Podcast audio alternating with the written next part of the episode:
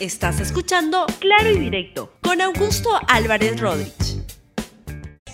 Bienvenidos a Claro y Directo, un programa de LR.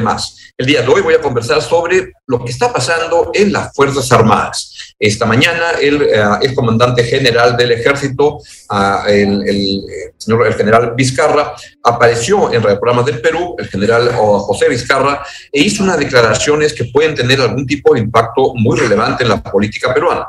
Voy a presentarles esta declaración, es un resumen de lo que dijo, y luego voy a conversar con el ex premier, ex presidente del Consejo de Ministros y ex ministro de Defensa, Pedro Cateriano, para ver cuál puede ser, eh, explorar con él el impacto de estas declaraciones. Así que vamos primero con la primera declaración que hemos preparado del general José Vizcarra, ahora ex comandante general del ejército, donde cuestiona la forma en la que el gobierno lo pasó al retiro. ¿Qué es lo que dijo? Ni el ministro de Defensa ni el presidente me informaron de mi, de mi retiro. No existe ningún motivo que amerite mi salida. Escúchalo, por favor tanto ni el señor presidente de la República, ni el ministro de Defensa, ni el general, el comandante general del ejército actual me avisaron sobre la decisión de mi paso de retiro, menos aún me han informado hasta ahora cuál es el motivo que define este cambio. Eh, si bien es cierto que el señor presidente de la República puede escoger al comandante general entre los tres generales más antiguos, bueno, eso ya lo hizo hace tres meses y me escogió a mí.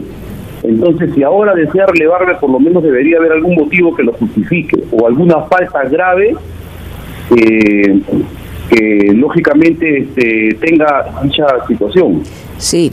Y ese motivo me parece que debió decírmelo. De lo contrario, estamos hablando de un poder absoluto de cambiar cuando se le antoje o a su conveniencia al comandante general de una institución cuya estructura responde a normas establecidas y lo que es peor aún, relevar un comando institucional totalmente respaldado por su personal, lo cual es fácilmente comprobable. Entonces, ante esta situación, eh, solamente me queda pensar que se debe a una razón recientemente presentada y que es el proceso de ascenso y las invitaciones al retiro que son parte de las actividades que se realizan en esta época del año. Me doy con la sorpresa de que fue aparentemente porque a los días sale mi invitación al retiro sin conocer los motivos, sin que me informen, enterándome porque mi secretario me llamó a las seis y media de la mañana para decirme, ha visto las noticias, mi general, y realmente este, ni el ministro de Defensa me lo comunicó, como dijo ayer en un medio de comunicación totalmente eh, falso, ni el presidente y ni el comandante general entrante, que es mi compañero de promoción. Yo me enteré solamente por las noticias y eso es indignante. Bien, y justamente para explorar las razones por las cuales le, le, había, le habían pedido la renuncia, o lo habían renunciado, la verdad, ni siquiera le, lo, informaron al general Vizcarra que dejaba de ser comandante general de ejército. Él lo que especula es que esto tiene que ver con la manera como se produjeron los ascensos y la incomodidad y la, y la negativa del general Vizcarra el hacer notar que había un ascenso de un general Boca Negra que eh, Palacio de Gobierno, a través del secretario de la presidencia del Consejo de Ministros de la Presidencia, que es el señor Pacheco, Bruno Pacheco, le hacía a través de, por, por un encargo del presidente de la República, y eso es lo que dice justamente el general eh, Vizcarra sobre cuál sería la razón por la cual al final deciden prescindir de, sus, uh, de su presencia en la comandancia general del ejército. Lo que le está diciendo es que hay un proceso irregular de ascensos. Escucha al general Vizcarra. Aproximadamente a las 19 horas entré a hablar con el presidente después de tanta insistencia. Yo pensaba que el presidente no tenía conocimiento de esta situación. Llegué a pensar que inclusive era una cosa solamente del secretario o del ministro de Defensa. Entonces le manifesté de esta situación al presidente y él definitivamente, después también de, de sugerirme cómo hacer para poderlo ascender al señor Giro Bocanegra, yo le manifesté que era imposible porque no respetaba las normas, las, las leyes y sobre todo que los puntajes que tenía tanto el señor Sánchez Caboncamo como el señor Giro Bocanegra de ninguna manera podían sobrepasar a los candidatos que estaban adelante. ¿Y cómo le dijo el presidente que podía ascender al señor Bocanegra? Me manifestó y este, se puede hacer algo por este por el señor Bocanegra y yo le manifesté que si él deseaba atenderlo, lo, lo, le podía sugerir quizás que haga una resolución donde él tenía la posibilidad y la capacidad de otorgarle una vacante. Lógicamente le explicaba que el impacto negativo sobre la institución este, iba a ser grande porque realmente ese señor no era merecedor en estos momentos al ascenso. Bien, y unos minutos uh, después de producida esta declaración, la presidenta del Congreso, la señora Mari Carmen Alba, puso el siguiente tuit que este, va en la línea de expresar preocupación por la declaración que ha hecho el general Vizcarra sobre el comportamiento del presidente de la República. Pedimos respeto a la institucionalidad de nuestras Fuerzas Armadas. Muy grave la denuncia hecha hoy por el excomandante general del ejército José Vizcarra. El país espera una explicación transparente y clara desde el gobierno. Mientras eso ocurre, tengo el gusto de conversar con a Pedro Cateriano, expresidente del Consejo de Ministros dos veces y exministro de Defensa, para ver este, tener su, impresión de lo que esto pueda implicar. doctor Cateriano, muy buenos días. Buenos días, Augusto. Encantado de estar en tu reacción, programa. Tu reacción sobre estas declaraciones. Yo creo que es una situación muy grave. En primer lugar, porque no es normal la forma en que ha sido eh, sacado del cargo el general Vizcarra, excomandante general del ejército, y sobre todo por la explicación que el día de hoy el propio general ha brindado a la opinión pública. Eh, directamente acá, si se lleva a, corroborar lo manifestado por el general Vizcarra, estaríamos ante un ilícito, un acto ilícito cometido por el presidente Castillo.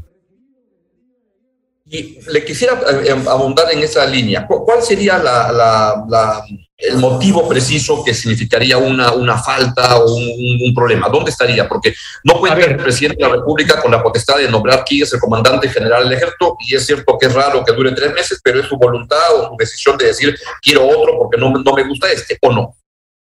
A ver, eh, analicemos en contexto.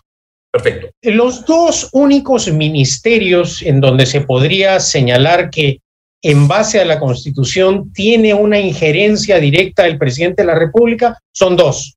Relaciones exteriores, porque la Constitución específicamente señala que dirige las relaciones exteriores. Y luego el Ministerio de Defensa, porque la Constitución establece que el presidente de la República es el jefe supremo de las Fuerzas Armadas y de la Policía Nacional.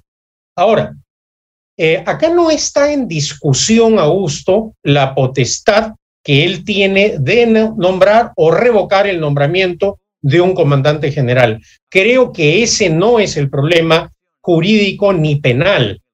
Acá la gravedad del caso es que él ha, por versión del, general Vizcarra, reitero, habría coaccionado al comandante general del ejército en funciones para que se ascienda al grado de general a, uno o dos coroneles que no habían cumplido con los requisitos establecidos por la ley y que además no solo no, no habían cumplido los requisitos establecidos por la ley, sino que el presidente habría eh, eh, insinuado al eh, comandante general del ejército que este era un requerimiento de parte de él. Creo que eso es lo más grave del asunto, porque además, sin entrar a las suspicacias o implicancias políticas que creo cada día van tomando mayor validez y solidez, por ejemplo, de intervenir políticamente en las Fuerzas Armadas, de tratar de presionarlas, acá desde el punto de vista eh, eh, penal, diría yo, habría el delito de abuso de autoridad en, eh, como, como una coacción. ¿Y qué consecuencias podría tener eso? A ver, a ver. Entonces, también se puede decir, eh, Augusto, que es la palabra del excomandante general de la, de la, del ejército contra la palabra del presidente Castillo.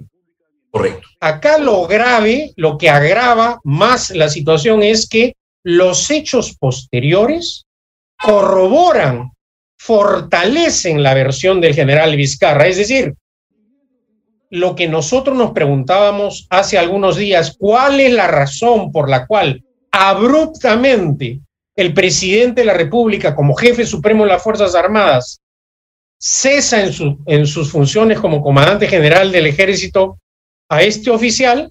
Hoy día tenemos la explicación que él ha dado. Porque no hay pues una explicación lógica, Augusto, a la manera en que ha actuado tanto el presidente de la República como el ministro de Defensa. Y hoy día, con el transcurso em, de las horas, se van aclarando ¿eh? los hechos acontecidos. Ahora, ya ni siquiera eh, empleemos, este, si el eh, señalemos si el presidente tiene credibilidad, si honra su palabra o que permanentemente sus intervenciones se fundamentan en hechos verdaderos. No, ya si entramos a ese análisis vemos que es casi una práctica usual del presidente Castillo el uso de la mentira y el cinismo que cree lo tapa con su gigantesco sombrero. Pero la realidad, el transcurso, el desarrollo de los hechos van demostrando que acá políticamente hay, hubo un intento eh, para amedrentar al excomandante general del ejército, para coaccionarlo con fines subalternos, con un objetivo ilícito de poner un amigote o de ascender a un amigote que responda a su confianza y eh, a, sus intereses políticos. Este es un aspecto. También se tiene que corroborar lo que le habría manifestado al ex comandante general del ejército el secretario de la presidencia de la República. Creo que es un funcionario de apellido Pacheco, o Augusto, si no me equivoco. Bueno, si el ex comandante general de la República tiene, como se señala, WhatsApps, mensajes y coordinaciones con él, también estos hechos posteriores ratifican, fortalecen la versión del excomandante general del ejército. Por eso reitero, estamos... es, cierto. Es decir, que, que, todos los hechos apuntan a que, a que eso sea cierto. En ese caso, este, ¿sería el primer presidente que busca presionar a la Fuerza Armada para que asciendan gente cercana a él? No. ¿Sería el primer presidente de la República que, que, que, miente? Tampoco. Este, ¿Cómo se arregla eso? ¿Se le interpela y censura hasta el ministro de Defensa y ahí acaba todo o no? A ver, eh, vayamos por partes. Es correcto lo que tú dices. Es conocido el caso acontecido durante el gobierno de Alan García, en donde ah, eh, en su condición de presidente presionó a la Marina de Guerra para ascender al, al grado de vicealmirante a un oficial que no había sido aprobado por la comisión correspondiente que aprobó al interior de la Marina los ascensos. Y entonces, ¿qué hizo en esa ocasión Alan García? No le dio el cupo adicional y solo ascendió al grado, al, al grado de vicealmirante un oficial y perjudicó la carrera de otro oficial. O sea que es cierto lo que tú dices. Pero creo, Augusto, que es primera vez que ocurre en donde un excomandante general da esta clase de versiones, en donde evidentemente hay una coacción y la represalia, el abuso, es precisamente, como no me hiciste caso, es eso.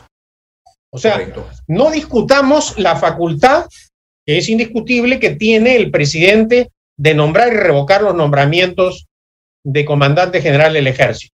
Pero tiene que investigarse y acreditarse la gravedad de esta imputación que ha hecho el ex comandante general del, ejército. Son dos aspectos diferentes, vuelvo a repetir. Ahora, en el plano formal, ¿cómo se arregla una crisis de esta naturaleza que, es importante? Pero es el que es responsable de todo lo que haga el presidente de la República es el ministro, el ministro del sector, el ministro de, Defensa. Esto podría implicar que el Congreso este, interpela y censura y manda a su casa al ministro de Defensa y, y ya, ahí se arregla todo. No necesariamente. Esa es una vía. También se puede censurar sin necesidad de interpelar, a gusto y que la Comisión de Defensa cite al ministro y también al excomandante general del ejército, y no solo al del ejército, creo que en este contexto de, de, de, gravedad hay que también citar al excomandante general de la Fuerza Aérea, que debido a esta, a esta conmoción se ha dejado de lado, pero también el excomandante general de la Fuerza Aérea tiene que dar su versión de los hechos ocurridos. Esa es una, etapa. Para aclarar una, pregunta, ¿este coronel Bocanegra llegó a ascender efectivamente o no? No, no llegó a ascender. No, o sea, no estaba. O sea, el, digamos que el cuerpo del delito, digamos que no, no se concretó. Si el, si el nombramiento hubiese ocurrido, la gravedad del acto sería mayor. Mayor. Claro. Acá a lo que me refiero, Augusto, es a lo siguiente. Coacción. Acá lo que ha habido es un, una coacción, un abuso del cargo para presionar ilícitamente o supuestamente de forma ilícita al excomandante general del ejército para que violando la ley, porque eso es lo que estaba pidiendo el, el presidente, que se viole la ley que, estableció... usando su palabra. A ver, Augusto, el, el procedimiento es el siguiente. Ejército, Marina y Fuerza Aérea internamente hacen, de acuerdo al procedimiento establecido por la ley, eh, todo, el, todo, el, todo el proceso para presentar los ascensos. Ese cuadro de ascensos es elevado al Ministerio de Defensa y el Ministerio de Defensa lo remite al presidente de la República. Ese es el trámite, no como ayer a través de un tuit ha dicho el ministro de Defensa que el presidente le mandó a él los cuadros de ascensos y él los aprobó. Eso es lo que, lo que señala el, el, el tuit del Ministerio de Defensa el día de ayer, que también tendrá que explicarlo el ministro de Defensa. Pero ese no es el procedimiento. Entonces, si el presidente de la República coacciona o supuestamente coacciona a un ex a un comandante general del ejército, lo que le está lo que, lo que está haciendo el presidente es violando la ley el procedimiento, al margen de la infracción constitucional, es decir, que como jefe supremo de las Fuerzas Armadas tiene que cumplir la constitución, no puede obligar al comandante general del ejército a que viole la ley. Entonces son dos aspectos, el constitucional y el penal. Ahora, ¿cómo entiende usted que están quedando las relaciones entre la Fuerza Armada y... Por favor. Termino, termino ese aspecto jurídico. ¿Y cuál, cuál es el otro? El otro es que la Comisión de Defensa pida eh, facultades para realizar, para, para realizar una investigación más profunda, es decir, que se convierta en una comisión investigadora y en base a eso tenga la potestad de ahondar eh, los alcances de lo ocurrido, ¿no? Políticamente, si esto ocurre, ya sería una situación sumamente delicada para el presidente Castillo. Ahora, no quisiera eludir el tema, pero el tema, este, las relaciones entre Fuerza Armada y la presidencia, una presidencia civil, este, son temas que no son, no son poca cosa. Este, cómo hacer para poder salir adelante, preservar la, la, la, que el, presidente de la República es el comandante supremo de la Fuerza Armada, que cumpla la ley, pero que no se acabe generando una situación este, de inestabilidad que pueda, como sabemos, Fuerza Armada y presidencia, pues a veces no caminan bien, que a veces se acaban mal, para que ese no sea el final. Bueno, para que ello no ocurra, lo que va a tener que suceder es que o renuncie el ministro de Defensa o que el Congreso lo censure. No veo otra salida y convoque el presidente de la República a una persona que genere credibilidad tanto al interior de las Fuerzas Armadas como hacia la ciudadanía en general, Augusto. Correcto, o sea que no veo, otra, no, veo, no veo otra salida en este momento para, para reconstruir este, esta relación. O sea que esto se funciona o se soluciona, como siempre suele ocurrir, con el ministro que es el, el, el fusible cuando hay un cortocircuito. Y se nombra otra persona que permite reconstruir las relaciones como, como debe ser. Exactamente, porque es el, es el ministro el que tiene la responsabilidad política.